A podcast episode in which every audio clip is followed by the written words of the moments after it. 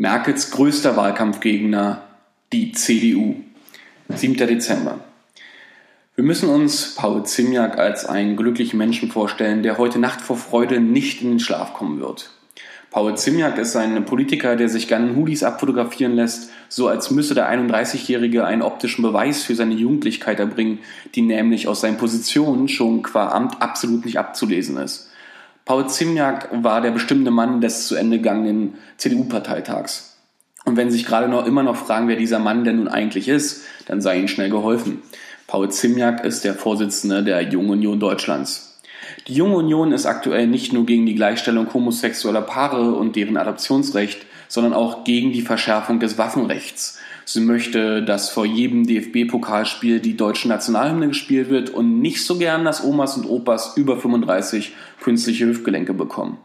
Eine grundsympathische Truppe also, die nun auf dem Bundesparteitag einen Antrag eingebracht hat, der die Rückkehr zur Optionspflicht fordert, im Klartext also die Abschaffung der doppelten Staatsbürgerschaft. Und das entgegen dem geltenden Koalitionsvertrag zwischen CDU, CSU und SPD, der den Doppelpass erlaubt.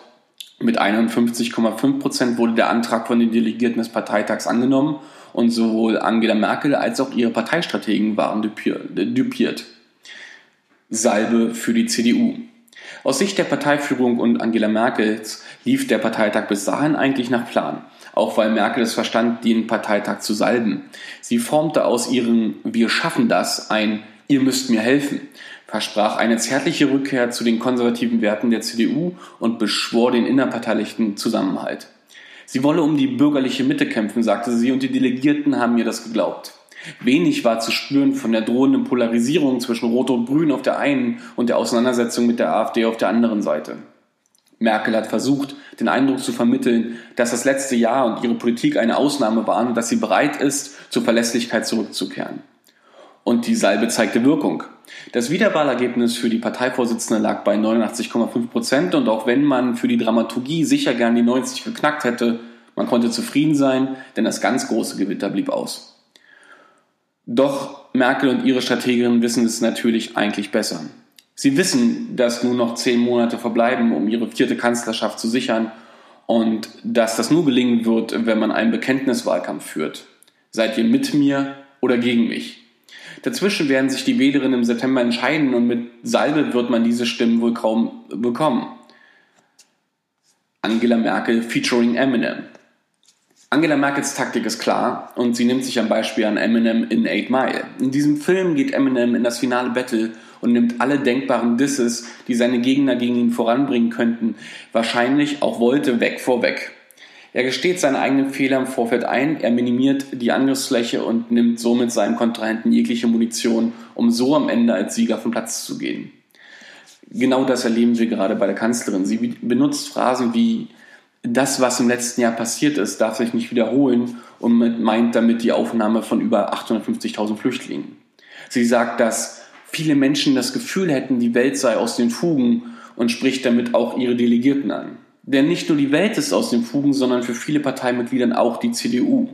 Auch Merkel hat die vielen Stimmen vom Parteitag gehört, die ihr als Chor ein Wer soll es denn sonst ma machen entgegenfragten. Und auch deswegen zeigte sich Merkel verständig und wird auch noch bis Frühjahr hinein verständiger werden müssen. Interne Klientelpolitik. Vielleicht bekommt der Seehofer sogar seine Obergrenze, die dann freilich anders heißen wird, vielleicht maximale Aufnahmekapazität oder ähnliches. Vielleicht gibt es dem konservativen Hardliner Thomas Strobel aus Baden-Württemberg noch das ein oder andere Konzeptpapier zur Aufgabe, um die Flüchtlingssituation weiter zu managen. Doch danach kommt sie nicht mehr weiter mit dem Ungefähren. Dann muss sie Farbe bekennen, bevor sie von den anderen Parteien in die Positionen gestellt wird. Dann hilft auch der Kanzlerin keine Salbe mehr und dann wird sich die CDU auf eine harte Auseinandersetzung einstellen müssen, die sie nur gewinnt, wenn sie sich geschlossen hinter die Kanzlerin stellt. Dafür sollte der, dieser Parteitag ein Anfang sein.